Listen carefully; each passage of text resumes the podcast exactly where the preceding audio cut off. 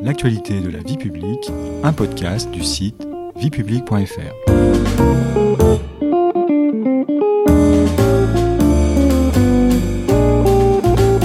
Bonjour à tous, bonjour Chloé. Bonjour Stéphanie. Les 12 et 19 juin 2022, les Français sont de nouveau appelés aux urnes afin d'élire cette fois leurs députés. Notre podcast L'actualité de la vie publique vous propose une nouvelle série consacrée à ce temps fort électoral qui déterminera l'équilibre des forces politiques à l'Assemblée nationale pour la prochaine législature. Le premier épisode vous aidera à mieux comprendre le rôle que jouent en France les députés. Nous vous expliquerons la manière dont ils exercent leur mandat, à la fois au sein de l'hémicycle et dans leur circonscription. Dans le second épisode, nous nous intéresserons au profil socio-professionnel des parlementaires de l'Assemblée nationale et aussi à une question très importante, celle de la lente féminisation du Palais Bourbon. Au sommaire de ce premier épisode, qu'est-ce qu'un député?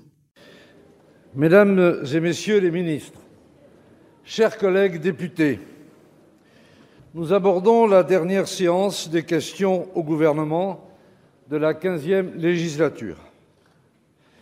À cette occasion, je tiens à remercier toutes celles et tous ceux qui travaillent à l'Assemblée nationale, quel que soit leur statut ou leur fonction, pour la qualité de leur travail et leur dévouement.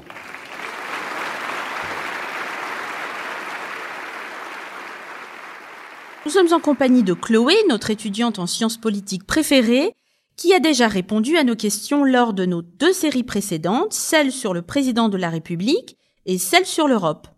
Première question, Chloé. Être député, qu'est-ce que c'est? Un métier, une fonction, un mandat?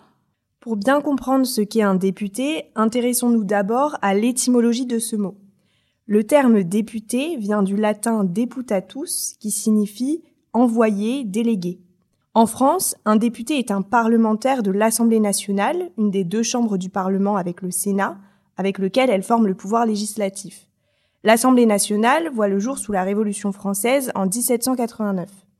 Député, ce n'est pas un métier puisqu'aucun diplôme particulier ni aucun savoir-faire ne sont exigés pour être candidat. Ce n'est pas non plus une fonction puisqu'un député est élu et il n'est pas nommé. Un député, c'est donc un citoyen qui va exercer un mandat, n'est-ce pas Chloé? Oui, exactement. Le député exerce un mandat, mais attention, celui-ci n'est pas impératif. Et qu'est-ce que cela veut dire? Eh bien, le député est un mandataire libre de ses décisions. Il n'est donc pas un simple délégué tenu par le vote de ses électeurs. Comme l'indique la Constitution dans son article 3, je cite, La souveraineté nationale appartient au peuple qui l'exerce par ses représentants et par la voie du référendum. Je ferme les guillemets. Depuis la Révolution française, la nature du mandat des députés est donc de représenter la nation tout entière et non leurs électeurs. Combien de députés siègent à l'Assemblée nationale? L'Assemblée nationale compte 577 membres élus dans le cadre de circonscriptions départementales. Ces circonscriptions sont délimitées par le code électoral en fonction de l'importance de la population. Les pays et collectivités d'outre-mer, ainsi que les Français établis hors de France, élisent également des députés. Enfin, les députés sont élus au suffrage universel direct pour un mandat de 5 ans. Chloé, les députés sont détenteurs du pouvoir législatif, mais concrètement, quel est le rôle d'un député? Le député a deux rôles principaux. Le premier de ces rôles est de voter les lois, soit les projets de loi du gouvernement, soit les propositions de loi déposées par les députés eux-mêmes ou par les sénateurs. Pour ce faire, un député participe au débat sur les textes organisés à l'Assemblée nationale au sein des travaux en commission. Il est obligatoirement membre d'une des huit commissions de l'Assemblée nationale, par exemple celle des affaires économiques, des affaires étrangères, des affaires sociales, etc. Une commission spéciale peut également être créée pour l'examen d'un texte particulier, à la demande du gouvernement, du président d'une des commissions permanentes, d'un président de groupe politique ou de 15 députés. Les débats sur les textes de loi ont également lieu dans l'hémicycle, n'est-ce pas Chloé? Oui Stéphanie, après le travail en commission, les débats se poursuivent en séance dans l'hémicycle. C'est la grande salle dans laquelle siègent les députés. Au cours de ces différents débats, comme lors du travail en commission, un député peut présenter des amendements c'est-à-dire des modifications ou des ajouts qu'il estime nécessaire d'apporter au texte en cours d'examen. Une fois la loi votée, les députés peuvent-ils encore agir? Oui, c'est possible dans certaines conditions. Un député peut, avec 59 autres de ses collègues, saisir le Conseil constitutionnel après le vote d'une loi, afin que celui-ci se prononce sur sa conformité à la Constitution, c'est-à-dire que le Conseil juge si cette loi respecte bien la Constitution. Vous nous avez dit que le député avait deux rôles principaux. Quel est le deuxième de ces rôles? Le deuxième rôle d'un député est de contrôler l'action du gouvernement. Pour ce faire, les députés posent des questions, orales ou écrites, aux ministres sur les politiques publiques que ces derniers sont chargés de mettre en œuvre dans leurs administrations. C'est de cet aspect de la vie parlementaire à l'Assemblée nationale que les Français sont le plus coutumiers à travers les médias, télévisés notamment, ou sur Internet, n'est-ce pas, Chloé? Oui, les questions orales au gouvernement qui ont lieu chaque semaine pendant une heure, les mardis et mercredis après-midi pendant la session ordinaire, font l'objet d'une retransmission télévisée.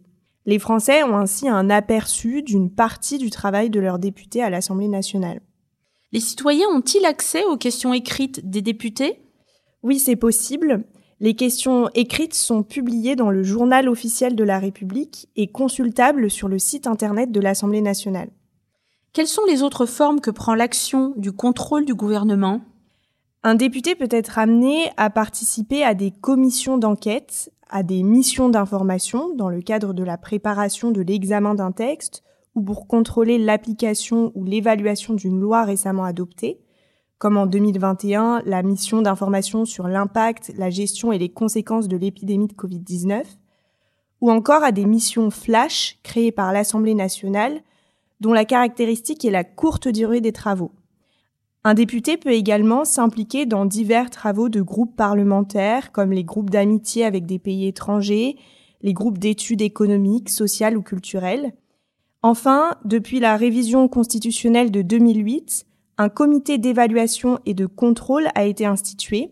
Cette instance a pour objectif de remettre l'évaluation des politiques publiques au cœur de la mission du Parlement. Elle est composée de 36 membres et est dirigée par le président de l'Assemblée nationale.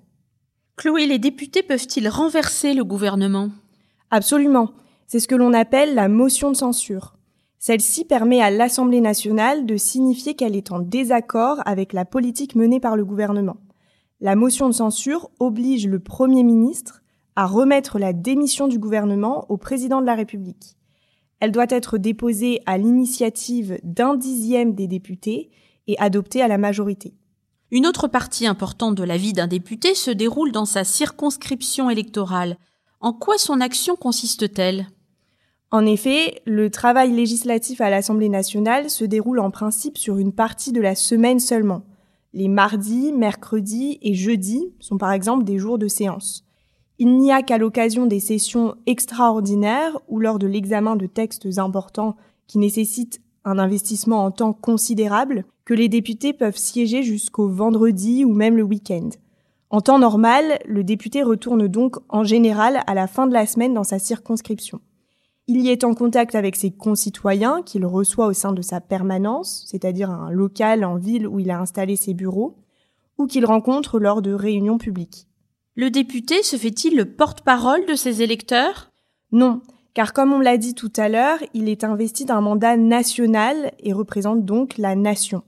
Un député se détermine par rapport à sa vision de l'intérêt général. Son action au niveau local consiste donc à faire remonter les préoccupations de ses concitoyens vers les circuits de décision nationaux, dans la mesure où celles-ci ont une dimension législative, qui peuvent donc faire l'objet d'une loi. Le député peut être un relais des acteurs socioprofessionnels, des entreprises, des fédérations ou des associations de sa circonscription auprès des services de l'État. Il assiste également aux cérémonies et manifestations officielles dans sa circonscription ou son département. Si la Constitution attribue au Sénat, l'autre chambre du Parlement, le rôle de représenter les collectivités territoriales, dans la pratique, l'ensemble des parlementaires, donc les députés y compris, s'impliquent dans les questions qui relèvent de leur territoire. Mais le député n'est ni un super maire, ni un super conseiller général. Son statut ne lui donne aucun titre ou prérogative pour intervenir de quelque manière que ce soit dans les affaires relevant des communes, des intercommunalités, du département ou de la région. C'est la fin de cet épisode. Merci Chloé. On comprend beaucoup mieux désormais le rôle que jouent nos députés et la façon dont ils travaillent au quotidien.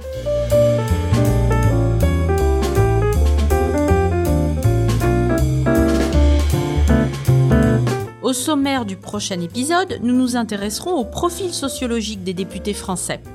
Nous essaierons d'en établir le portrait robot et nous nous interrogerons également sur l'évolution de la place des femmes à l'Assemblée nationale. Vous pouvez réécouter cet épisode et toute la série sur vos plateformes préférées et notre chaîne YouTube. N'hésitez pas à vous y abonner. Et pour en savoir plus, rendez-vous sur notre site internet viepublique.fr et nos réseaux sociaux. On se retrouve très bientôt. Au revoir Chloé, au revoir à tous. Au revoir et à bientôt.